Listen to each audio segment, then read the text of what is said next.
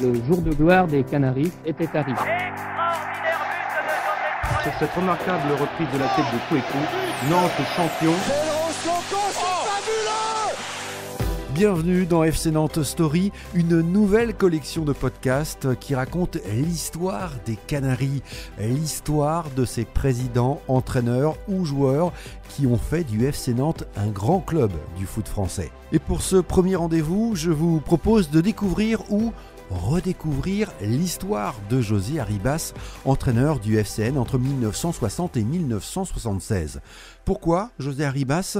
Eh bien déjà parce que 2021 marque le centenaire de sa naissance. Et puis, José Arribas, c'est trois titres de champion de France avec les Canaries, l'entraîneur de l'équipe du FC Nantes qui monte pour la première fois de son histoire en première division en 1963, et c'est surtout l'inventeur du jeu à la nantaise et l'homme à l'origine de la politique de formation du club. Et puis, José Arribas, c'est aussi un destin hors norme. Réfugié espagnol en France à la fin des années 30, docker, joueur de foot pro en deuxième division, cafetier, sélectionneur de l'équipe de France, une vie incroyable racontée dans cette série de trois podcasts par son fils José Arribas Junior, son fils spirituel Jean-Claude Ciodo, joueur puis entraîneur du FC Nantes entre 1960 et 1997, Gabi de Michel qui a joué sous les ordres de José Arribas pendant 13 ans et Bernard Verret, journaliste, auteur du livre José Arribas, Le jeu ou la mort, un bouquin que je vous conseille et qui m'a été très précieux pour retracer l'histoire du premier grand entraîneur de la Maison Jaune. Je m'appelle Christophe Artus, bienvenue dans le premier épisode de FC Nantes Story consacré à José Arribas, le bâtisseur. Studio je vous l'ai dit, l'histoire de José Arribas est romanesque. Né le 16 janvier 1921 à Bilbao, ce fils de républicain espagnol est contraint en 1937 de quitter son Espagne natale, alors en pleine guerre civile. José Arribas n'a que 16 ans lorsqu'il embarque seul sur un bateau anglais pour se réfugier en France. C'est un adolescent qui dit non seulement au revoir à son pays basque chéri, mais aussi, et ça il ne le sait pas encore, adieu à son père, Bernard Verret. il part pas dans le même bateau que sa mère et que sa sœur parce qu'il n'y avait pas de place, donc il s'embarque dans un deuxième bateau dans lequel il n'y a toujours pas de place pour son père. Et son père, il le voit effectivement euh, sur le port quand le bateau s'éloigne, et c'est la dernière fois qu'il voit son père.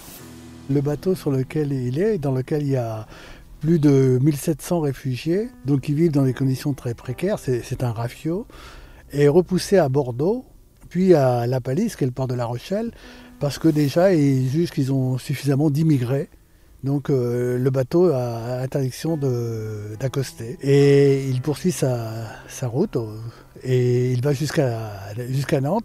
Et à Nantes, on lui donne l'autorisation de débarquer. Le 5 juillet 1937, ce bateau, ce rafio, comme le dit Bernard Verret, débarque donc à Nantes quel clin d'œil C'est le premier rendez-vous entre José Arribas et la Cité des Ducs. Et ce qui va frapper le jeune José, c'est la générosité des Nantais. Affamés après avoir voyagé dans des conditions très difficiles, José Arribas et ses compagnons d'infortune sont accueillis par les ouvriers des chantiers navals qui leur offrent des vivres. Nantes, une ville qui va tenir jusqu'à la fin de sa vie une place particulière dans son cœur, comme l'explique son fils José Ribas. Papa nous amenait, quand nous étions jeunes, systématiquement aller voir des spectacles de marionnettes au Champ de Mars. Et pendant très longtemps, on s'est demandé pourquoi, jusqu'à ce qu'un jour, ils nous disent bah, c'est là où je suis arrivé. Et en fait, au Champ de Mars, à l'époque, il y avait encore ce grand dôme, tout ça. C'est là où ils sont débarqués. Papa m'a toujours parlé de ces brioches qui les attendait alors qu'ils crevaient à la fin. José Arribas découvre donc en 1937 le sol français. Il va vite s'apercevoir que les réfugiés espagnols ne sont pas partout les bienvenus. C'est un réfugié, donc ils sont obligés de quitter Nantes euh, dans un train qui les embarque jusqu'à Toulouse. À Toulouse, il va dans un camp de, de réfugiés mais ils sont plusieurs à comprendre que ce camp de réfugiés va bientôt devenir un camp de prisonniers. la France est sous le régime de Pétain bientôt. et les réfugiés espagnols ne seront pas les bienvenus. Alors il s'échappe et à ce moment-là, il va aller dans la région de Bordeaux et là, il va faire euh, plusieurs métiers, même il va être docker sur le port de Bordeaux. Il va être euh, cuisinier, enfin il va travailler à la plombe dans un restaurant. C'est à Bordeaux d'ailleurs que José Arribas retrouve sa mère et ses sœurs, et c'est aussi dans la cité girondine qu'il se fait remarquer balle au pied. Le foot, c'est la grande passion du jeune José, une passion qui lui permet dans les années 40 d'améliorer son quotidien. Il se fait déjà remarquer dans l'équipe des Dockers de Bordeaux. À partir de là, il est remarqué ensuite par les dirigeants de Saint-Jean d'Angély, on lui offre un emploi mieux que, mieux que sur le port. Et, il l'accepte. Et c'est à partir de là aussi qu'il rencontre un homme qui va aussi compter pour lui, c'est Salvador Artigas. Artigas est un autre réfugié espagnol, mais qui lui est d'origine catalane. Et ils vont devenir très amis, et en même temps ils seront plus tard ennemis, parce que sur le plan du football, ils ont des convictions tout à fait opposées. Et Artigas deviendra l'entraîneur de Bordeaux, qui sera le club adversaire et même ennemi de Nantes. Leur amitié l'emportera quand même sur ses convictions footballistiques. Je veux dire que les sentiments seront plus forts que le football. Ils resteront très, liés jusqu'au bout. José Arribas va même devenir à 27 ans footballeur professionnel au Mans. Il joue avec l'équipe Mancel qui évolue en deuxième division pendant 4 ans, entre 1948 et 1952.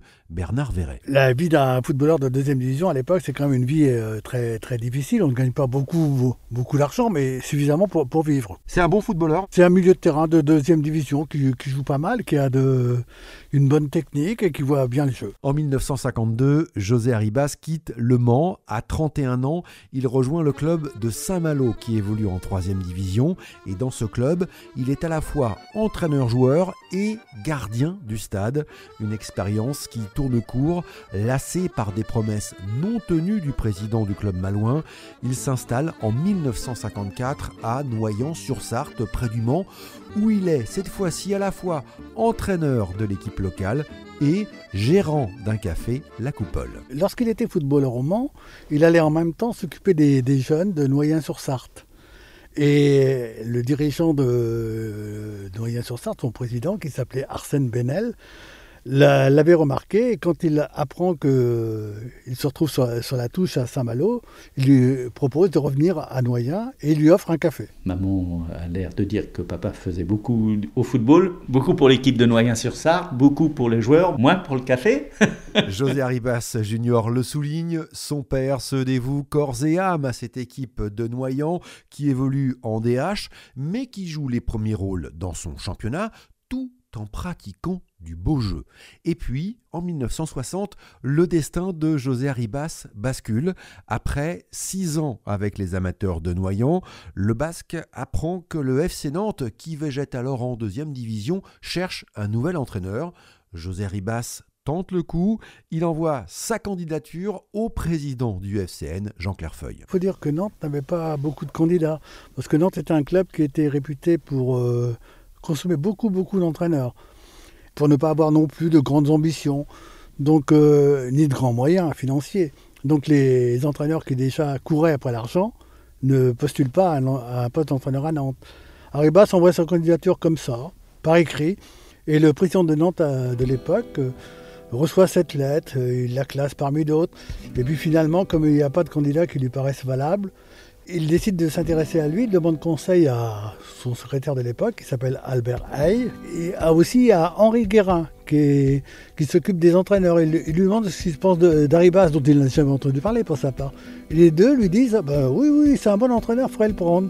Et c'est comme ça que Clairefeuille téléphone finalement à Noyen sur Sarthe. Et puis il a choisi Arribas et lui dit de venir le 14 juillet 1960. Ce qui est assez drôle, c'est que les joueurs, euh, la ville, ses amis, personne ne voulait qu'il quitte Noyen. Ils ont même fait des pieds et des mains, ils sont venus à la coupole pour pas qu'il ait cette ambition, mais papa n'était pas quelqu'un d'arriviste. Mais par contre, papa savait ce qu'il voulait faire, et je pense que arriver à Nantes permettait sans doute cette expression.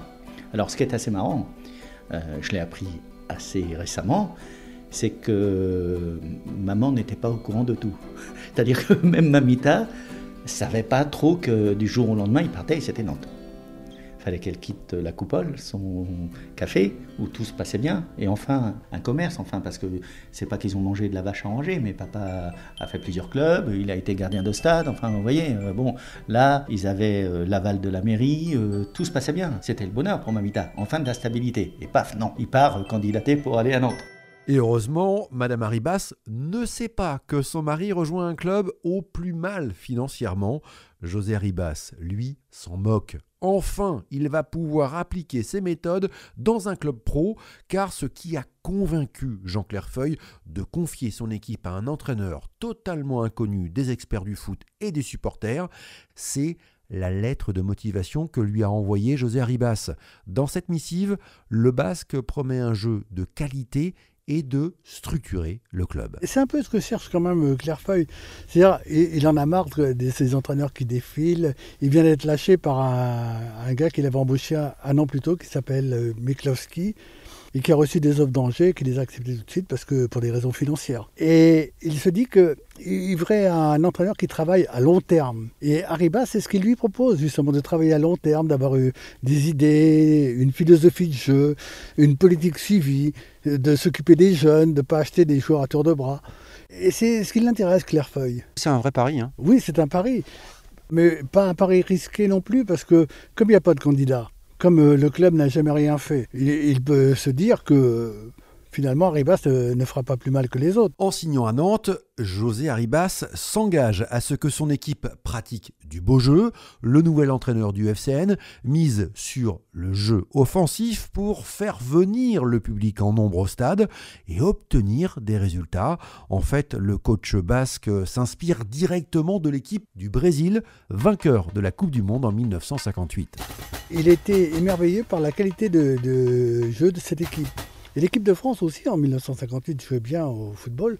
Elle a terminé troisième. Et ce sont ces deux équipes-là, surtout le Brésil d'ailleurs, qui lui ont donné l'idée de mettre ça en œuvre. Et notamment, le Brésil avait une, tactique d'avant-garde, un système de jeu qui s'appelait le 4-2-4. Et Arribas a décidé d'instaurer le 4-2-4, ce qui était à l'époque euh, révolutionnaire, puisque toutes les équipes en France jouaient selon le WM. Le WM, c'était une tactique euh, anglaise qui était basé sur le marquage individuel euh, tous azimuts. C'est-à-dire le joueur avait un adversaire qu'il devait suivre partout. Et le 4-2-4 s'inspirait déjà beaucoup plus du marquage de zone et de beaucoup plus de liberté offensive aussi. Il met en place donc le 4-2-4 euh, à Nantes, qui évolue en, D2.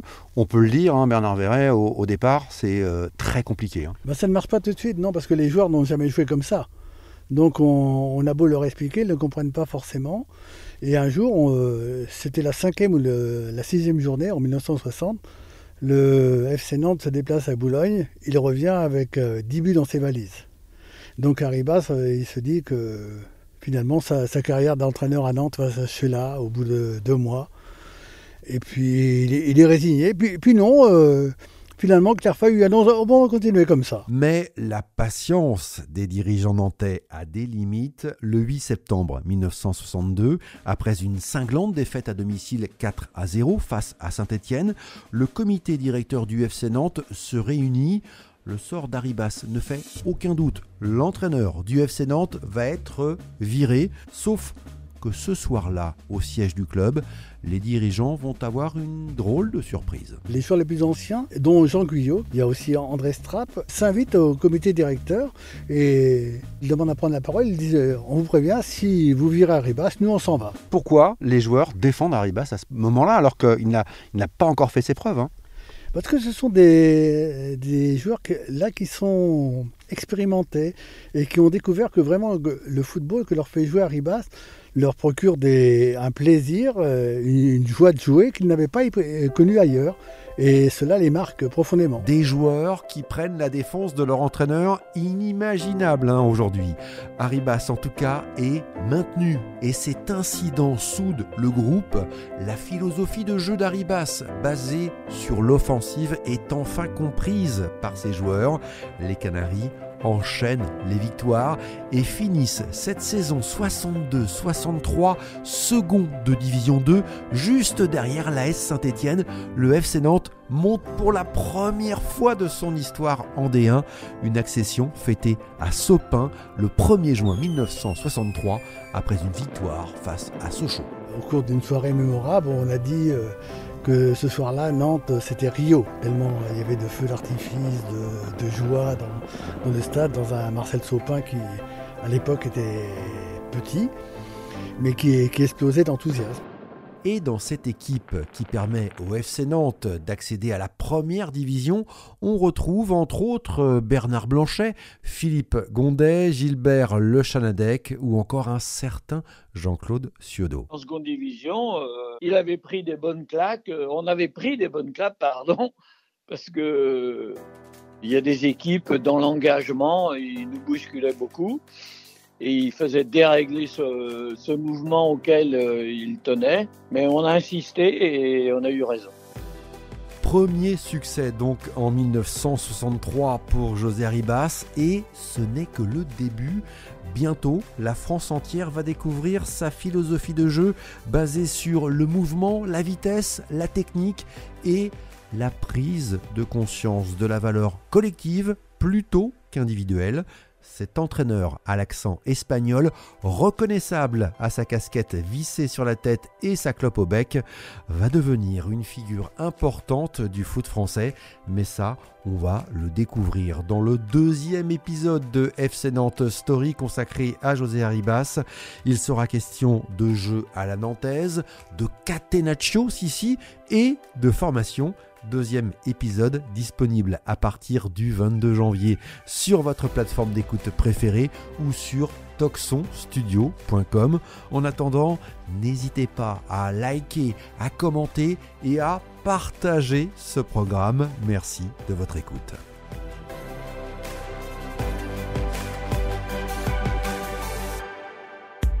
Toxon Studio